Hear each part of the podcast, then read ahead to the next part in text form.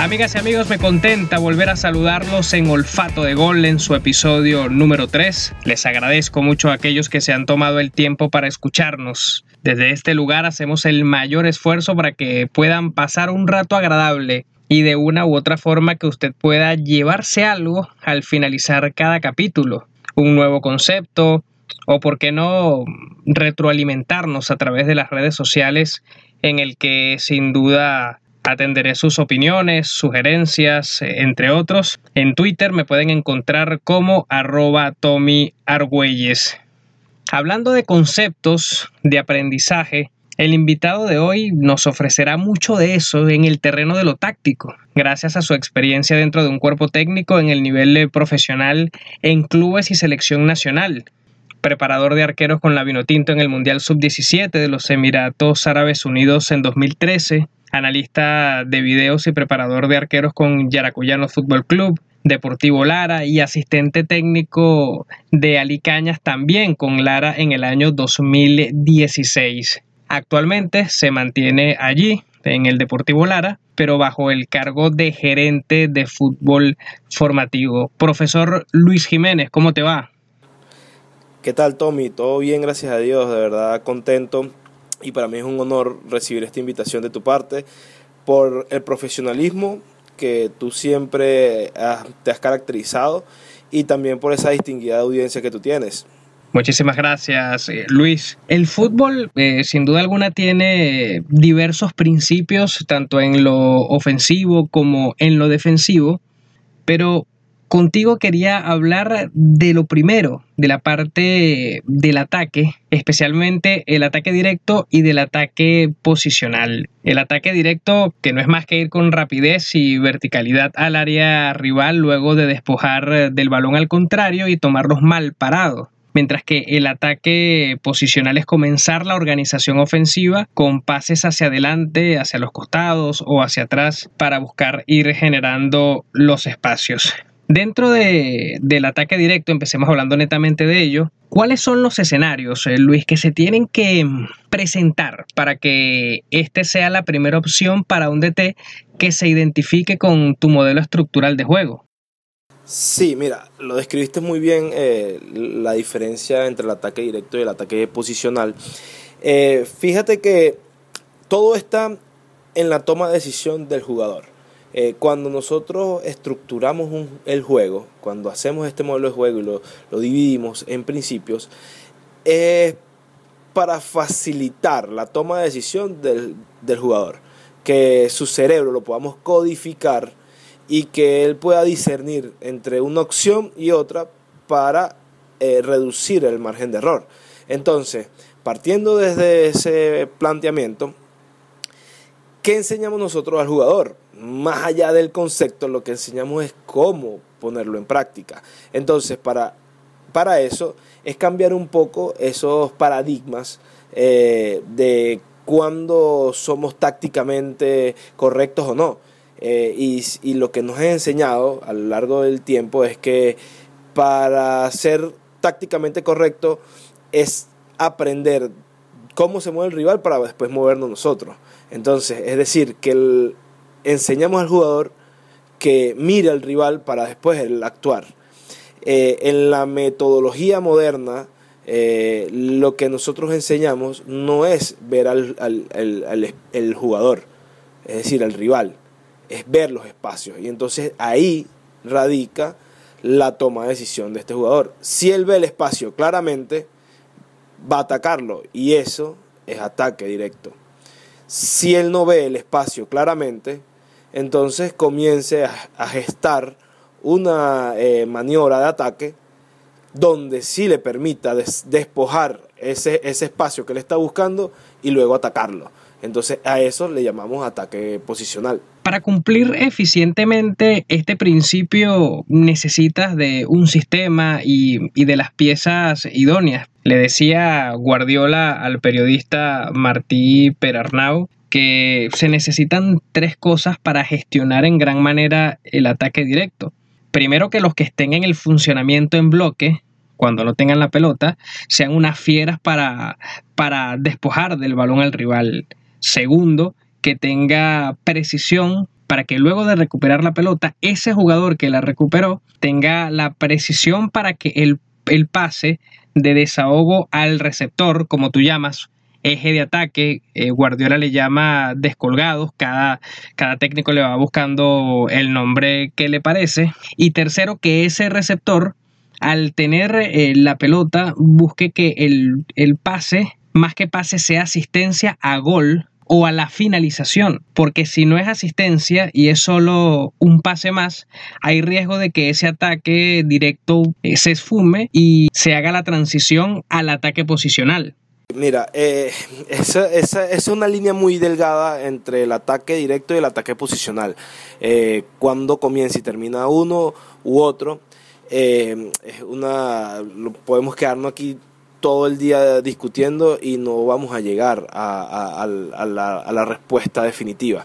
Este, pero en definitiva, lo que normalmente se busca es esos descolgados, eh, según el concepto de Guardiola o como nosotros le llamamos eh, ejes de ataque, son los más importantes al momento de defendernos.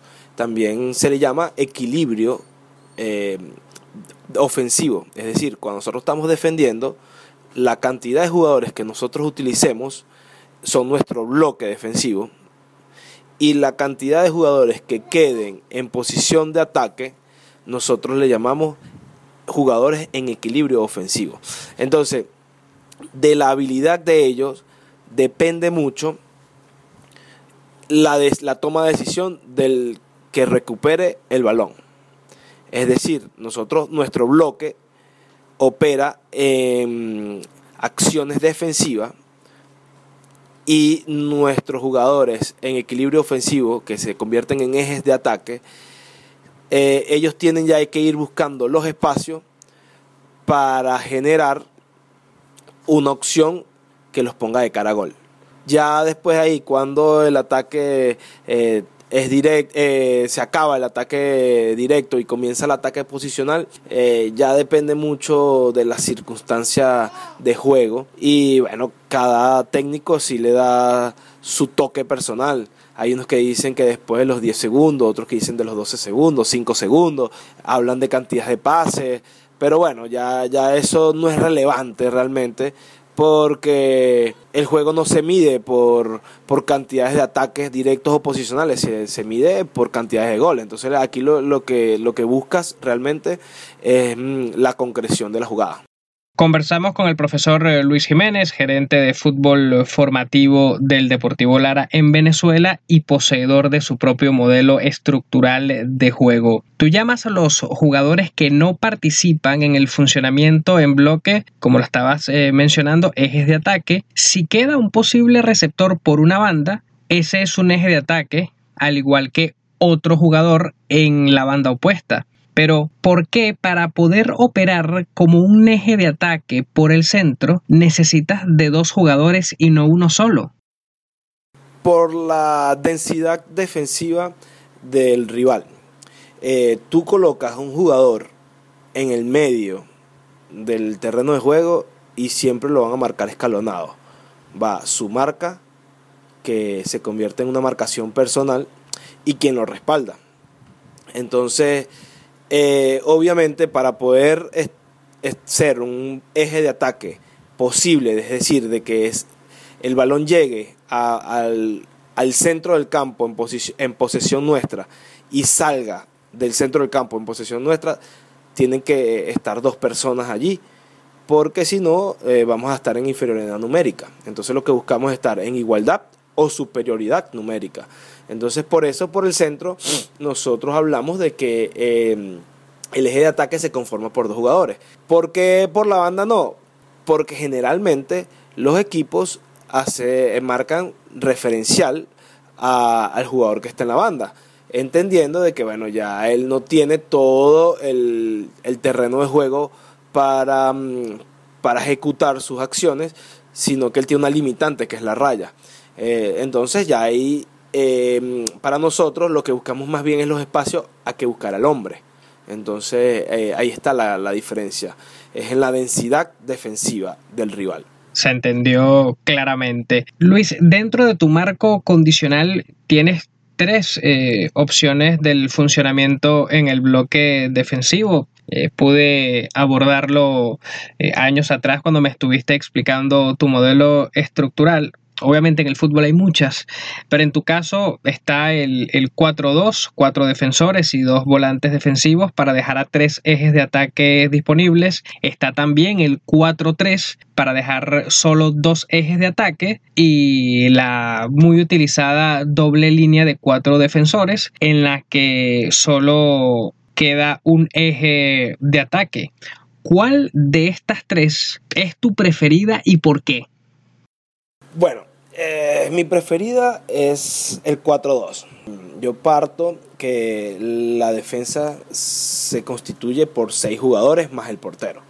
Para poder dejar más jugadores en equilibrio ofensivo y poder tener mayores posibilidades al momento de, de recuperar el balón, poder salir jugando más fácil, tener mayores apoyos, es decir, tener tres ejes de ataque. ¿Qué pasa? Realmente esto no es cuestión de estilo, sino es cuestión de situación de juego. Eh, cuando nosotros hablamos de, este, de, este, de estos tres bloques defensivos, mm, no es que se elige uno y ese es el que se aplica, sino que son tres fases distintas de la defensa. Tú buscas, o, nosotros en, eh, en el estilo de juego de nuestros equipos, buscamos que defendamos con la menor cantidad de hombres posible. Sin embargo, el rival propone y debemos eh, ser precavidos e ir sumando hombres. Y ahí se convierte entonces ese 4-2 se convierte en un 4-3. Pero si el rival sigue en posesión del balón y sigue ganando espacios, tenemos que hacer la doble línea de 4. Entonces eh, es como tres fases distintas de la defensa. Lo que mm, nos daría mayor efectividad en nuestro juego es que podamos operar con 4-2, poder recuperar el balón lo más pronto posible y así eh, generar o pasar a, la transición defensa-ataque lo más rápido posible. Entonces, no, no, es un, no, es una cuestión de estilo, sino que es una cuestión de, adaptarse a la situación de juego. Así es, de momentos eh, en el partido. Pasando ahora al, al, ataque posicional con todos estos eh, conceptos que nos has dado del ataque directo, sin duda alguna que aprendemos eh, mucho más Ahora en el ataque posicional, donde también hay eh, muchos eh, principios, eh, ¿en qué momento es idóneo aplicarlo, Luis? mira, el ataque posicional es cuando ya no el espacio que querías atacar, por ejemplo, tú decidiste hacer el ataque directo y ese espacio tal vez lo ocupó repentinamente el equipo rival y, y se te va acabando la opción. Entonces allí como que sacamos el pie del acelerador un poco y ahí comenzamos a ser pacientes hasta encontrar nuevamente esos espacios que permitiría estar de cara a gol. Entonces, el ataque posicional es una actitud de preservar el balón.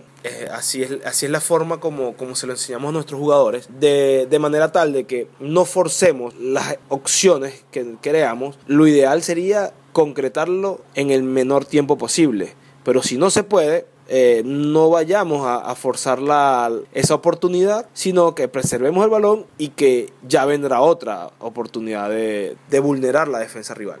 Sí, dentro de, de, esas formas para buscar eh, vulnerar al rival dentro de tu estudio están la tenencia, la amplitud, la profundidad y la finalización cómo se relacionan cada una de ellas en pos de buscar el objetivo, como lo es vulnerar al rival hasta obviamente culminar la jugada, sea en gol o no, pero culminar la jugada al fin.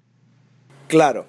Mira, ese, esa es la descripción de, de un ataque perfecto. Tú vas progresando en la cancha con el balón. Primero tienes que tener esa actitud de preservar el balón y eso le llamamos tenencia de balón. Luego, si tú decidiste comenzar un ataque posicional es porque los espacios ya no los tenía visibles. Entonces la amplitud es la que te permite llevar el balón de un lado al otro para ir buscando ese espacio, para que alguno de los poseedores de nuestro equipo tenga esa visión de juego y encontró el espacio deseado y allí filtrar. Entonces ahí viene la profundidad, bien sea por las bandas o bien sea por el frente de ataque. Lo que buscamos es vulnerar esa, esa, esa defensa rival rompiendo sus líneas mediante el pase. Y ya después viene la finalización de esa jugada, que cuando tú cumpliste las tres fases anteriores, lo que falta es finalizar, bien sea concretando la jugada o reiniciando otra, otra secuencia de ataque. Sí, es que dentro de lo que pude notar en tu trabajo es que dentro de, del principio de la tenencia con la aplicación táctica o la toma de decisión de la preservación de la pelota, es que dentro de varios beneficios que trae es que esta evita sufrir contraataques, ¿no? Claro, este, porque nosotros comenzamos con un ataque eh, directo, luego decidimos como equipo eh, buscar el ataque posicional y entonces cada quien comienza a, buscar su parcela dentro de la cancha. Y entonces eso te da una, una mejor, un mejor posicionamiento ofensivo, pero también te da una mejor distribución de los espacios de la cancha al momento de perderla. Entonces allí evitarías eh, contragolpes, es decir, que te agarren mal parado. La otra toma de decisión eh, en el principio de la tenencia, como ya lo eh, mencionaste, está la aplicación del desequilibrio. Estuve viendo minuciosamente eh, esa parte y ahí habla de, de, que es la forma de desestabilizar las zonas frágiles del rival. Pero, ¿quiénes son los que inician y son claves en esta aplicación táctica? Porque estuve leyendo que en una parte menciona que son defensores que buscan una sucesión de para buscar eh, vulnerar al contrario. Sí, em, el desequilibrio es lo que Guardiola, que ya lo mencionaste previamente, llama juego de, de posiciones. Es esas rotaciones en las posiciones, por ejemplo, un lateral que se proyecta eh, en posición de, un extremo, por ejemplo, eh, o un lateral que, que, se convierte en un volante interior, un defensor que rota con el volante, el medio centro que le llaman, o, volante defensivo, volante central, según el esquema táctico. Entonces ellos son los que inician este desequilibrio de la defensa rival, porque comienzas a mover la defensa, comienzan a aparecer esos espacios y allí empieza ese tercer hombre a sorprender eh, a las líneas rivales. Dentro de los fundamentos de la amplitud hay dos tipos de tomas de decisiones, ¿no? La, rotación de la pelota y los cambios eh, orientados que son eh, los cambios eh, de banda y obviamente como me lo, me lo, comentaste en su momento, un cambio orientado es un cambio de banda pero perfilado a ofender, porque si no hay un jugador próximo al que recibe ese cambio de banda, no es más que una simple descarga, porque no hay una continuidad en, en la maniobra ofensiva. Ahora, ¿cuándo realizar cada una de estas dos tomas de decisiones? Bueno, rotar el balón eh, es lo más común. Eh, tú comienzas a pasar el balón al más cercano, a ver si el más cercano tiene eh, la oportunidad de, filtrar, no la tiene, se lo das al otro más cercano, a ver si tiene la oportunidad de filtrar, no la tiene, y así la vas llevando hasta el otro sector, y ahí decides si, si comienza a, a progresar por la banda o sigues rotando el balón hacia el otro lado hasta que consigas algún espacio para, para romper líneas rivales. Eso es lo más común el cambio de banda es un factor sorpresa. Cuando el rival se recuesta tanto a un costado, es decir, carga la zona, entonces vamos rápidamente a la zona débil con ese, con ese ingrediente que tocas decir que tiene que tener eh, un jugador para el apoyo cercano. Porque no hacemos nada si damos un cambio de banda, ese jugador recibe solo, tiene que regresarla y rotarla nuevamente. Entonces eso lo que hicimos fue un pase largo o una simple descarga de la zona para reiniciar y volver a mover al rival. Entonces este, aquí lo que buscamos es que sea una, un, elemento sorpresa el cambio de banda. Ya entrando en la parte final de olfato de gol, tenemos que hablar obviamente de la finalización, de, ya de la parte de la profundidad. Cuando tocas el concepto de profundidad, eso me invita a preguntarte cuándo el ataque determinado de cualquier equipo cumple con esa teoría. Cuando ganamos la línea de fondo o cuando ganamos el frente de ataque. Si nos imaginamos la cancha, en la parte entre el córner del rival y el, el, costado del área, ese espacio que, que, está allí, le llamamos nosotros línea de fondo. Ese es el, sitio perfecto para tirar un centro al área y que ese pueda terminar en una finalización eh, o en un remate al arco. Entonces, esa es la, la, forma como ganamos profundidad por las bandas. Y cuando ganamos profundidad por el pasillo central, es cuando hay un pase filtrado alrededor del semicírculo del área, bien sea dentro del área, bien sea al frente, bien sea el punto penal. Cuando nosotros ganamos esa zona, ganamos profundidad.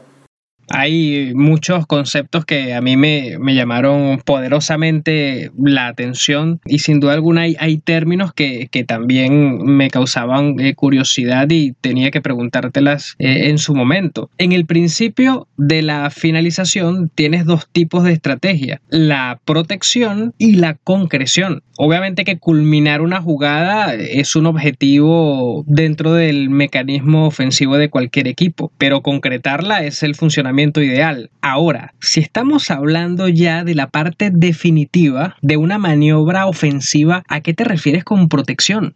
Fíjate, ese es un concepto muy personal. Ese sí es algo que, que al ver nuestros equipos veíamos que eh, a veces forzábamos las jugadas y bueno, comenzamos a hablarle del principio de protección. Después entendimos esto, eh, porque este modelo de juego fue evolucionando y, entendimos de que no era un principio de juego, era eh, parte de la finalización. Todas las secuencias ofensivas deben finalizarse. Una cosa es que la concretemos con un remate al arco y otra cosa es que la finalicemos para reiniciarla. Es decir, si la situación de juego nos lleva a que la jugada tal vez no es fructífera, mira, finalizamos esto y reiniciamos. Volvemos a la tendencia de balón para buscar amplitud, para luego buscar profundidad y luego buscar la finalización. No ganamos frente a ataque, no ganamos este, línea de fondo. Ya, volvemos a reiniciar y, así hasta que lleguemos a la, a la concreción, que es el resultado final. Entonces,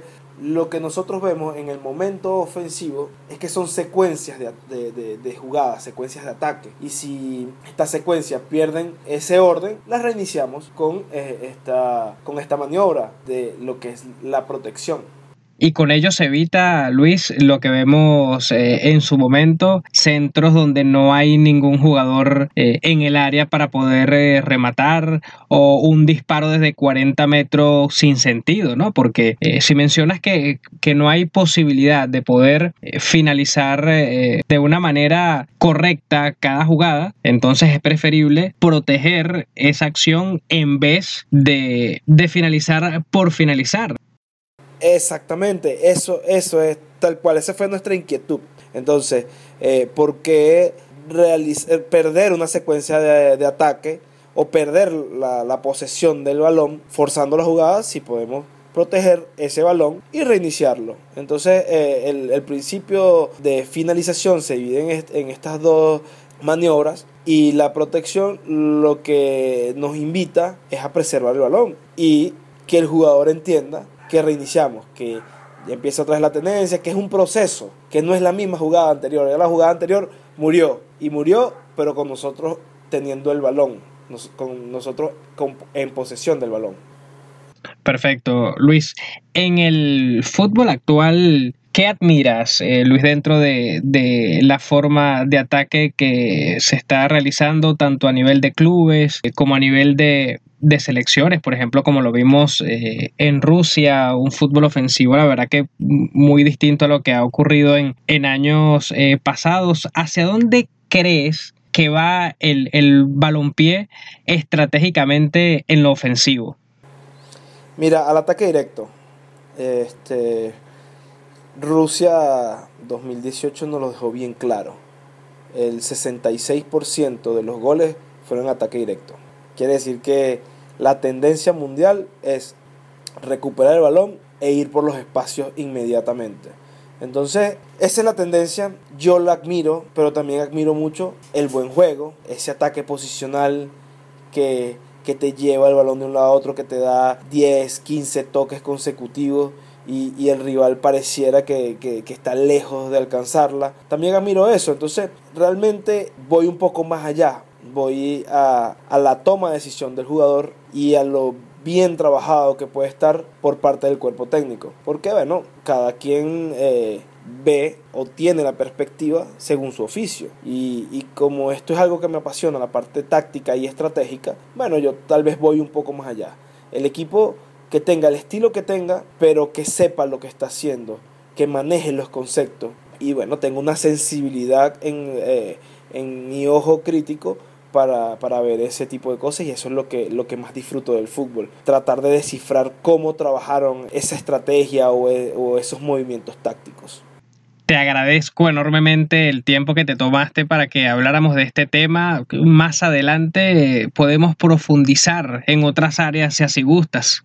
Por supuesto, Tommy, estamos en disposición y no, mira, para mí es un honor poder eh, contar con, con, esta entrevista, poder este, estar aquí compartiendo con tu audiencia también. Mira, esto es lo que he aprendido eh, a lo largo de, de, mi carrera, que conversar de fútbol te enriquece. Entonces, y son cosas que se van perdiendo porque mm, el fútbol moderno ya te lleva tantas estadísticas, tantas cosas que, que olvidamos a veces hablar de, de, de lo básico y cómo son los principios y los conceptos. Eso es correcto y por ello quería tratar este punto porque vemos mucho por redes sociales que se habla de ataque directo, de ataque posicional y, y muchas personas eh, no lo conocen y por ello la idea era dar un paso más para que todos sigamos aprendiendo de este deporte que vaya que nos llama muchísimo la atención. Era Luis Jiménez en otro espacio de en otro episodio de Olfato de Gol. Gracias a todos por su sintonía. Cuídense mucho.